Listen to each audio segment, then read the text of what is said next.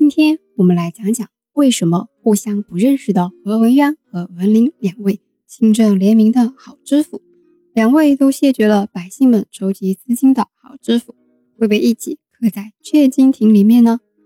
冥冥之中啊，他们两个人还真的是有一点点缘分的哦。那是什么缘分呢？就是东欧王庙。那我们前面讲过。今天我们在华盖山下看到的东欧王庙，是冯林文大人向朝廷上奏之后，才从原先海棠山下迁移过来的，把原本在华盖山下的东岳庙改为东欧王庙。那原本在海棠山下的东欧王庙是谁建的呢？何文渊何大人建的。这件事啊，是有真实的史料记载的。根据《嘉靖永嘉县志》里面记载，东王庙在华盖山下，宣德间郡守何文渊建，就在城内海棠山路。之后，文林来温州出任知府，看到海棠山下的东王庙又破又旧又小，才向朝廷上奏，准许他把东王庙改迁到华盖山下，把始建于唐朝的东岳庙专门来供奉。东欧王朝廷准奏，一个建庙，一个迁庙，两个都是温州的好知府，两个都是清正廉明、不收百姓一分钱的好官员。因此啊，百姓们为了纪念他们，就把他们两个人一起刻在了阙金亭里，以示后人。这冥冥之中，是不是两位互相不认识的好知府，因为东欧王庙有了缘分呢？除了东欧王庙的人文气息，我们温州的江心屿也是名声在外。何文渊在温州那么久，当然也和江心屿很有缘分啦。和历代文人大咖一样，何文渊也曾去过江心寺。准备返回城中的时候啊，遇到了日安大师。因为大师的邀请，何文渊就为重建的谢公亭做了一篇《谢公亭记》。因为谢公亭记的全文啊非常的长，不过在这里就不做详细的讲解了。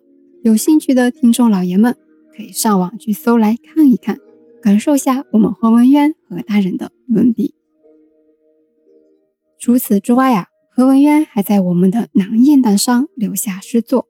我们温州的雁荡山非常有名啊，很多大家耳熟能详的古装剧就是在我们雁荡山拍的。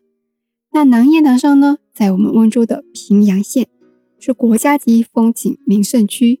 因为山顶有荡，所以秋雁栖之，因此啊，得名雁荡山。我们来看看何文渊是怎么描写南雁荡山的。诗的题目为《游南雁荡》：五马寻云雁荡南，洞中天地异色寒。丹霞光映朝阳谷。翠玉清风澈水岩，夜星欲朝华表鹤。春衣半湿石门懒，镜中草盛交离手。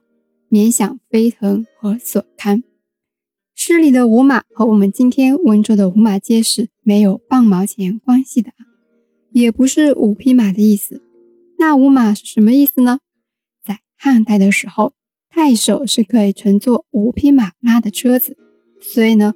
后人就以五马代指州郡长官。那何文渊是温州的知府嘛，然后他去雁荡山游玩，就以五马指代自己喽。那文林文大人呢，一心为民，最后在温州暴病离世。何文渊最后的结局又是什么呢？结局不是特别的好。离开温州的何文渊几次被下狱，最后被迫自缢而亡，终年七十三岁。因为什么原因下狱？因为什么原因自缢呢？正统五年，也就是公元一四四零年，多地爆发水灾，江河泛滥，民不聊生。何文渊等一票人接到旨意要去赈灾，于是啊，何文渊等一票人呢就奉旨到各地查看灾情，拯救灾民。结果在次年，也就是正统六年，因为疏议不当，被捕入狱。在狱中啊，就病了，还好呢，被准许以疾告归。之后到了景泰元年，也就是公元一四五零年，彭渊又被启用了。这次啊，官至吏部左侍郎。一四五一年升为吏部尚书，一四五三年四月加衔太子太保。我们说位子越高，树敌就越多呀。